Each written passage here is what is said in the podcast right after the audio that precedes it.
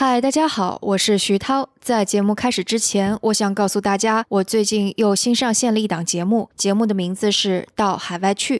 这档节目访谈拓展海外市场的中国企业们，希望讲述他们的故事，也传授他们的出海经验。我们采访了阿里巴巴这样的大公司，也采访代工厂商这样的小企业。大家可以在各大平台，例如三十六氪、喜马拉雅、苹果 Podcasts 等平台搜索“到海外去”这四个字来找到这档节目，也可以直接登录网站出海到 co 来找到更多的信息。拼写是 c h u h a i 点 c o。那就请大家享用今天的节目。欢迎来到《硅谷早知道》第三季，我是徐涛，您在硅谷的特派记者。这个世界因科技创新而巨变，那就请和我一起在最前线观察科技创新所带来的变化、影响与机遇。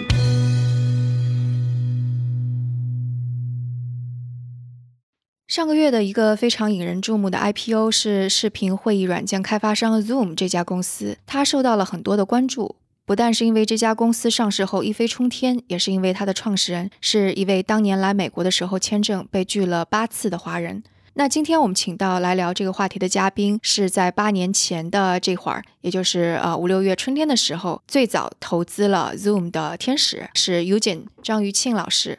他是硅谷的投资人和连续创业者，曾经也上过我们的节目。Hello Eugene，啊，你好，你好，对，欢迎再次做客硅谷早知道。OK，非常高兴。嗯，Zoom 的创始人是袁征，那在硅谷大家都管他叫他的英文名字 Eric。Eugene，您是什么时候开始认识 Eric 的？当时投他是二零一一年嘛，认的可能要早早几年，就是当时在这些华人的这些活动场合啊什么，应该是这样这种场景上认的，所以当时一一年撞见他，反正就感觉是个老朋友，就是认的也挺熟的，就是所以应该有一段时间了。嗯哼，对。那时候就会觉得他跟其他的华人工程师有什么不一样的地方吗？当时当然那个有些是大概收收场合吧，通常不会谈特别多的工作上的事。你说社交的那种啊，社交上的场合。但是我们主要还是后来了解他的公司的，从一个八次签证拒签嘛，然后又是很跟我们不太一样。我们这些都是到美国来读书的，对吧？他是从中国直接到 Webex 上班的，实际上是挺不一样的。我们班同学也有这样的比较特殊，然后他能够做到 VP 工程师，对吧？就从最底层嘛做上来，所以这都是叫 track record。嗯哼，然后他是二零一一年的时候打算创业。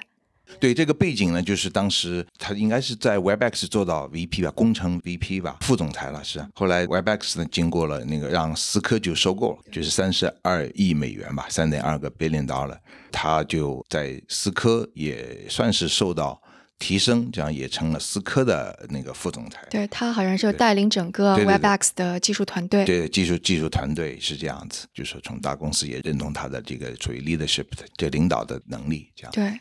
据说他在离开思科要创业的时候，他其实是带领一支八百个工程师的团队，其实是已经挺厉害的了。是是是，所以我们当时一一年就是碰到他，感觉就是他有几点吧。当然做产品什么，当时我们也要也研究了一个就是创业的动机。我们作为早期的投资人嘛，看的比较深吧，就或者要至少要懂这个当初创业的动机是什么，讲了他愿意放弃。这样一个非常高薪的工作，对吧？然后实际上也可以过一个比较 easy life，就是挺舒适的。但是他选择把团队带出来做一个新的产品，那一定是看到一个很好的机会，像这些考量。哎，您还记得当时他过来找你们谈这个创业项目的时候是什么样的？这个挺巧的，因为当时我们这个天使里的，后来我数了一数，话总共有十八个 entity。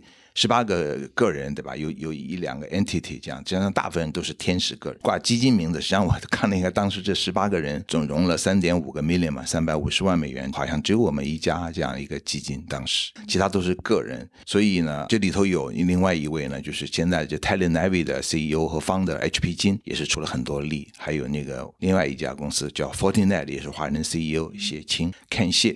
也出了很多力，但我呢是后来是说这是偶然的机会是独立那个撞见了 Eric 在外面，在一个办公楼这个地方就撞见了 Eric，正好聊到这个事，这样的话我就没有放弃嘛。后来跟另外一合伙人去访问他们公司的，所以 Eric 这个案子挺特别的，他没有被请到我们基金来做 presentation，是我们去拜访。跟他吃个饭，我们就决定投了，是一个非常快的一个行动，就是没有到基金来这个特例。但是呃，我想当时可能呃，视频会议的这个市场上其实比较拥挤，有比方说那个 Skype，后来不是被微软给收购了，然后还有 Google Hangouts，然后还有一些什么 Go To Meeting 啊什么的，还有很多一堆的小公司。作为当时这个市场上已经这么拥挤了，你们当时会有一些什么顾虑吗？对，实际上肯定是有的，这个是个很好的问题。当然也是这些原因，很多早期的美国的基金会非常犹豫。Eric 这样一个高管有经验出来，但未必一个成熟市场也没有什么机会，也不一定是一个好的投资项目。我们考量也是考虑到这些。当时有你提到了 Skype 是个免费使用的，有那个 Webex 就不用说了。然后还有 Net Meeting，当时也有了，还有 Google 的 Hangout，当时还有苹果推出了叫 FaceTime，对，印象很深的就是那个好多产品很快嘛，MVP 对吧？这些做 consumer 的东西，几个星期就要把东西做出来，很快上线，什么这样一个思路。那 Eric 要带将近四十个团队，要花一年多时间才能把产品推出来，所以这样一个 plan 我们当时是有一些讨论的，就是说是不是市场太晚了什么之类的。但是当时还是相信 Eric 这个能力。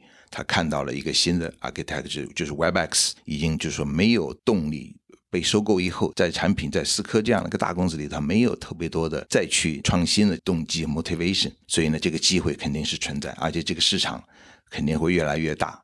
所以我们觉得仍然会有一个新的 player 的一个机会，就是当然主要还是看 Eric，我们就说他就相信他了。会有比方说他的一两句话呀，或者某个环节特别打动你们，然后促使你们做了这个决定。我觉得他给人印象就是非常的 focus 吧，后来证明确实是他不会受到各种因素的那个特别专注，专注，对对对对，专注。当然我们跟他讲了，他记得是 promise，就说是。至少要给投资人十倍的回报吧？我不知道当初这个话是不是有真正的影响，反正就是他特别 determined，这个事是他的 life 的 passion，感觉就是要做一个比那个 Webex 要更成功的公司，这是他的 motivation，所以还是有一定的感染力的。嗯，后来我们我去翻我们的投资的决议嘛，也确实有一个 partner 当时做了弃权，因为通常弃权表示基本上就。不太认，但你们有三个人都赞成，我就不反对了。他的理由是什么？估计也是主要是这些因素，就是这个市场可能感觉并不是说靠 passion 就能做出来，可能竞争对手啊什么未必能够做出来。而且像 Google 这种大家伙都在里边，所以一听大家说还还那啊什么这些都确实有很多 Google 一产品一 launch，很多小公司的生意就没了，分死了。特别就是邮件产品，对死了一大堆。对对对，嗯，是这样。我我当时呃看到一个细节，就是他从 Webex 其实是带走了四十个人，然后这种如果是放在国内的话，可能老板是会非常生气的。但是同时我也看到 Webex 当时的 CEO 是也做了他的天使，给他投了钱。对，这个当时有一个特定环境，这个每个公司的文化这是很有意思的。像在 Sun Microsystem 就说特别。Open 的一个一个环境，谷歌也是特别 open 的，直到最后自动驾驶这个案例哈，是估估计是逼他急了。但是在我熟悉的环境，像半导体都特别敏感的，员工出去做跟公司接近的产品，很快就受到法律上的诉讼和警告。思科这个环境有点特别哈，Webex 被收购了以后呢，在思科这个大的这个生意里头是个小东西，确实是不受重视，实际上是这样。然后投他的人实际上是 Webex 的 CEO，对，所以他也很快就出来了，他。也没有在思科里待很久，就相当于他也已经意识到问题了，对吧？对对，收购了以后，就说他也就是办退休一样了，他不会在思科里头继续谋进去了。实际上是这个时间都讲好了，所以就是当时收购以后投的时候，他已经我觉得应该是在思科还只是挂个职吧。呃，所以就当时他去 pitch 你们的时候，他一点产品都没有。当时是没有的，我们当时感到的就是他会带一个团队出来，然后当时还有一张挺珍贵的照片，还是我的，就跟他的第一号和第二号员工嘛。投的时候应该产品还没有呢，就说要做，然后在中国的合肥会有很多人也出来，这是很不容易，大家都已经钱没拿到，就团队都组好了这样子。嗯，但是他自己因为啊也是做高管，所以他可以拿出一些自己的积蓄来进行前期的让起来，是吧？对，是这样。然后启动商肯定他自己出了钱，还有一就是后来我才知道，就是他在思科实际上是有一个并购以后，他都有奖励嘛，奖励制度当然是等时间的，对吧？所以他基本上，比如说你再等三个月就能打多少拿多少多少钱，那很多人会选择就是等那个啥，很多我们听到的，哎呀等那个金手铐，对吧？到了以后，但是他基本上就是要出来做，一天也不能。所以我后来听到在内部，他根本就没等那个时间就出来，比如放弃很多钱。那很多人觉得呀，你很傻嘛，你得等那天出来。所以这都是跟他的个性。性很很是这个真的很难。呃，对对，很难的。他要做这事儿了，那点钱他就一般人来可能还是挺 significant 的。嗯，所以他的呃产品大概是多久之后出来第一个 prototype，第一个原型的？这样一个产品，后来我回到我们当初投它的时候，写了两个 angle，我们写了一个 consumer，写了个 enterprise。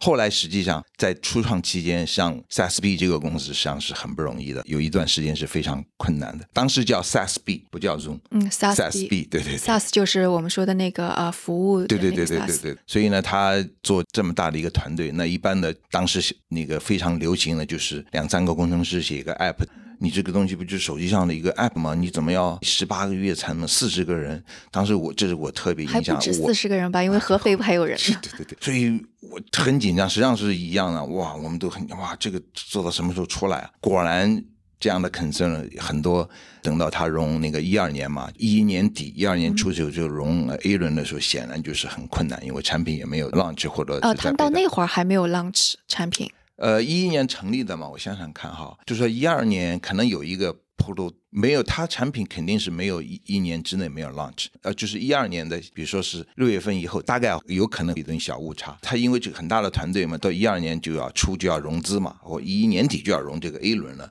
所以那个时候想想看是非常非常困难，所以这个是当时是很紧张的，甚至公司能不能生存，能不能要有人来要来救啊什么的，所以这个 A 轮是个很有大家不为人知的这个故事。所以呢，后来是有呃一位天使投资人，台湾的一个一个一个天使投资人，然后叫 Samuel 来领投的，后来才有一些 VC 跟进来这样子。所以融了 A 轮，在这之后，我感觉都是别人来送钱了，就是嗯这个命运就大转，就是。A A 轮您跟进了吗？对我们当时因为基金特别小嘛，当时第一期基金才四百万，所以就也没有利用好这个机会。但我看 A 轮好像杨致远也投了，对对对对对然后高通的公司的基金也投了对对对。这个很对。我们当时投实际上是我们基金里头很小，我们投了我们的整个基金的是最大的一笔，实际上是在最早的 seed round 的时候，就但是我们的股票都是 convert 到 A 轮，实际上都是我们拿了 A 轮的 share。我们当时投的 convertible 呢，一一年七月份嘛，投的是 convertible note，所以我们到今天为止，我们都是 A 轮的 shareholder，就 convert 到这一轮里头了。嗯，为什么就是你说他遇到了很多的困难，然后就感觉 A 轮很难融，但其实看上去好像这个投资者阵容看起来还不错，高通啊、杨致远啊、Samuel 啊之类的。就是这个事情主要是看 A 轮的这个就是领头嘛，领头后来这个实际上是 Samuel 来领头，是一个个人来领头的，所以这是一个很重要的事，因为在当时都有很多风险，大家觉得这个钱投下去是不是就会出问题了，对吧？有很快就要打水漂了。当时是最看不清楚的时候，最最不容易的时候，就是产品你还没有什么 release 客户，然后刚刚也在说，其实 Eric 他有过摇摆，就到底是做面向消费者的产品，还是面对企业的这个产品？所以这个当中的决策，它是怎么发生的？呃，我们当时感觉到，我观察到，就是最早呢，也是就做消费类，就是做 App 上了这样一个 easy to use 的产品。当时就有，比如说苹果的这个叫 FaceTime，一键就是可以 video 这个通话了，对吧？但是实际上 Zoom 的 DNA 是 collaboration，更多的人做 WebEx 的 DNA，更多人会分享画面啊、video 啊，这个要技术含量要比光那个两个人的要要高很很嗯，多的。就多个人加入，哎还能够对对对对对放点儿 PPT 啊所以呢。他们刚开始是有一段时间去做 consumer 的。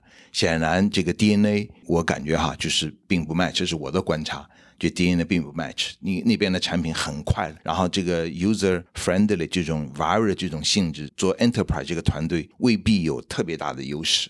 就说你做的能够 viral 传播啊，然后在、嗯病毒式的传播病毒式传播，然后你在那个这个，比如说 Facebook 上去去去 promote 啊，让别人 download 啦，什么这些一套，他们团队可能这个 DNA 并不在那儿，所以你要招一个很不一样的团队。所以呢，做的做的就是还是回到 enterprise，通过 enterprise 来嗯面向企业级的服务这样来服务，对对对。所以呢，就是。所以后来回到这个地方，后来招的人呐、各方面啊，也都是这方面很熟悉嘛。应该什么时候回到 Enterprise？应该就是很快，我觉得可能 Eric 可能很快意识到自己这个团队可能优势不高吧，应该就是在那个转折期，所以也跟这个 A 轮的这个时间点有有相关的。Enterprise 可能有一个问题，就是你得去一家一家的企业，让他们用你的东西。他是怎么能够把这些客户给找来的呢？对，所以这个就是他 Eric 这个团队到今天为止就是他的制胜的法宝。就是它把它做的非常的容易做，因为 enterprise 主要是有呃现在有几个模式嘛，就最最传统就是叫 direct sale，就派人到公司去给你做 pitch 对吧？给你做演示对吧？就都售产品的这种，这个是 direct sale，派人飞过去什么的开 meeting，不断的通过三个月六个月里头来把这个客户一个订订单搞到，这是非常昂贵的一个模式，就是一个产品不卖十万块钱以上。是不可能做这个模式的，你越做越亏的。还有一个就是所谓的叫 inside sale，就是你靠公司里头打电话能够把这个 deal 给 close 掉，就靠一个公司的这个销售人员电话上就把这个客户能够搞定，就是叫 inside sale 这个模模式，就是比较轻的。对，另外后面现在还有一些很多 enterprise 很多新的模式，就是 freemium 的 version，就我先让你免费先试，你喜欢了你就付一点点钱，慢慢慢慢成长起来。所以 Zoom 呢就 take 了 freemium 的这个 version，你看到今天为止，Zoom 仍然是可以四十分钟，对对吧？是免费的，大家来用，大家一用都挺好，就可以慢慢变成付费的。所以这个时候就是只有一条，就是这个产品大家愿意来 promote。所以这里头也有个叫 Net 那个 Promotion Score 嘛。这 Zoom 这个产品是非常高，百分之七十多是非常高的。就在业界来说，绝对值也没关系，就是说相对来说这个分数是非常非常高的。就是说我用了这个产品，我有自发的愿意去 promote。所以我们当时记得就是我们投了，就一一年投了嘛。到了我们大概一二年变成客户的哈，就有人也是用 Meeting，有时候约别人用 Webex，有的是做 Net Meeting，我们也就加入了，对吧？我们自己用就用 Zoom，对吧？这样子，诶。后来越来越多小公司都说：“哎，你们应该用这种。”别人小公司来说，我们用经常是用来 pitch 给我们。后来我们也像打了鸡血一样，建了 团队，就说你们不用用啊，赶快。所以像我们这样的哈，很多很多，我们是出于投资人来 promote，对吧？后来知道就是用有很多这样的粉丝都在极力的帮他 promote。这个就是玩的这个效果哈，这种就是它有 network effect。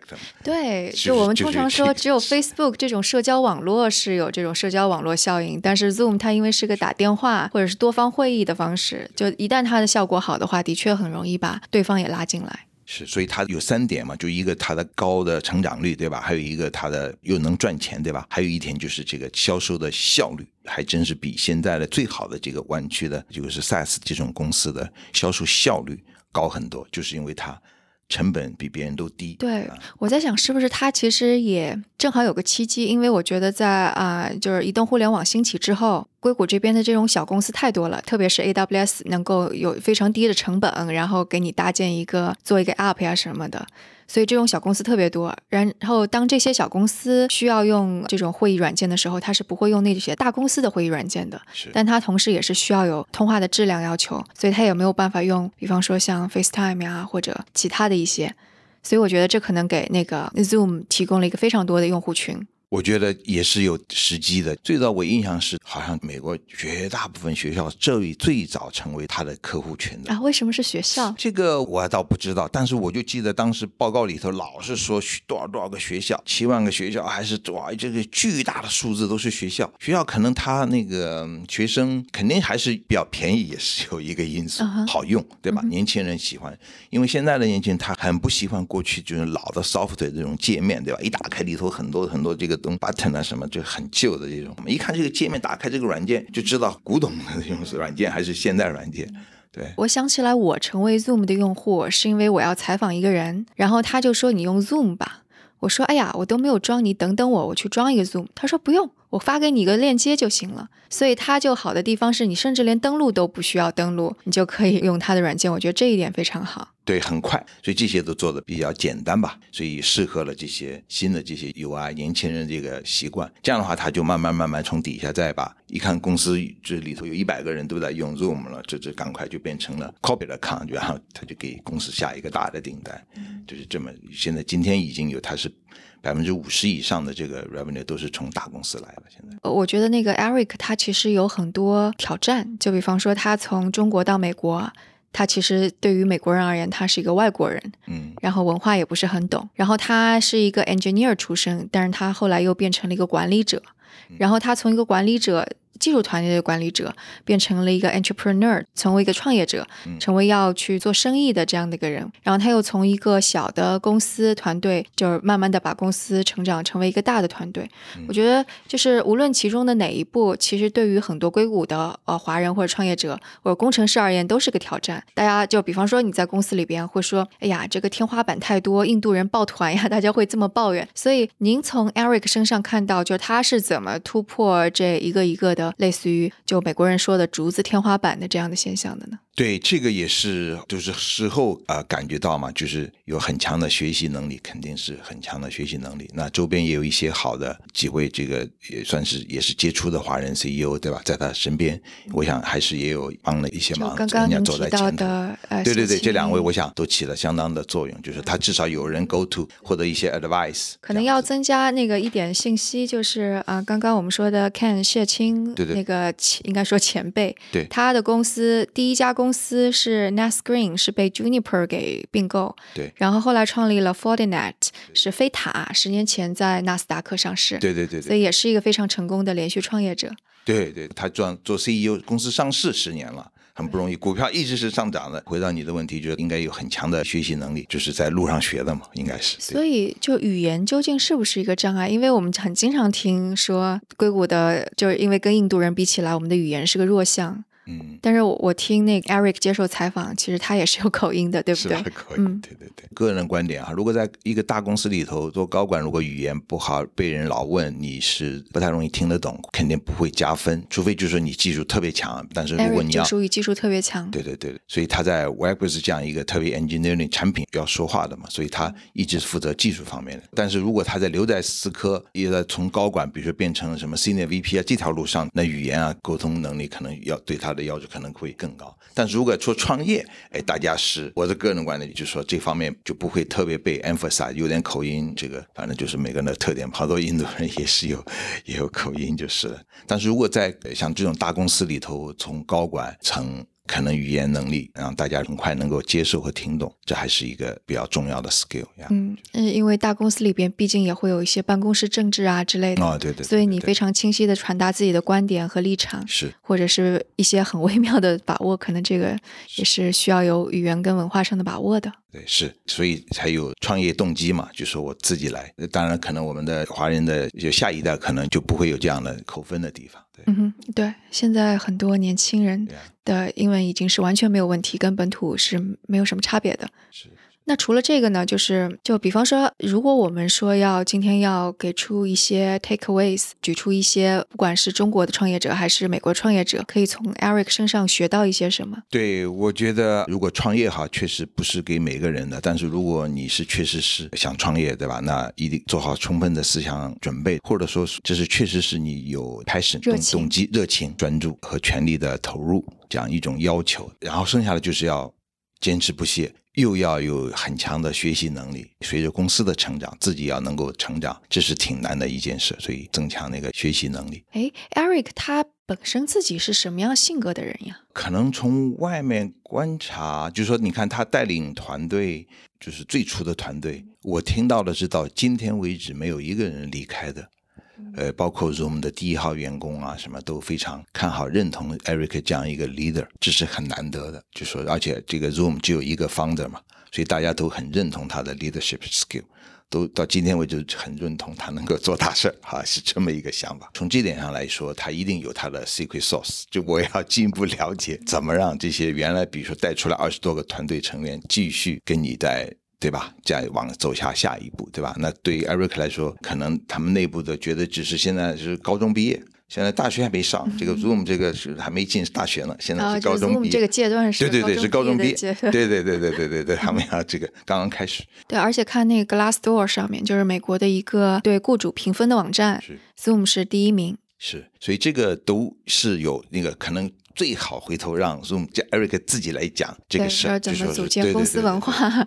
作为一个从中国移民过来的，是。人怎么样让美国雇员还非常开心？对，尤其中国这样一个原来创始团队这么大家一心，这是很难得的。这可能就是他的成功的最最重要，就因为他这个产品哈，后面有很多的就是销售啊、市场啊、法律这方面的高管，但是它的核心是它的这个产品。这个产品做成这啊，就是他原来这个核心的团队把这个东西做出来，也是不容易的一件事。还看到一个细节，就是说他特别的专注，就比方说他从来都不会浪费时间去跟别人去吃个什么呃 lunch meeting，怎么就出去吃个午饭啊，或者多多社交呀，他不是这样子。对，这个很明显。我记得当时我们投他是跟他吃个 lunch，到后面估计都是跟他有个什么 Zoom meeting 啊，什么就是哦，对，这是他的特点。对对对，即使是那个要见面，就一定说啊，你用 Zoom 跟我们。对对对，即使你在沙士贝也可以给你搞一个 Zoom meeting 呀，因为我有时候介绍客户啊什么的，我都看见后面一个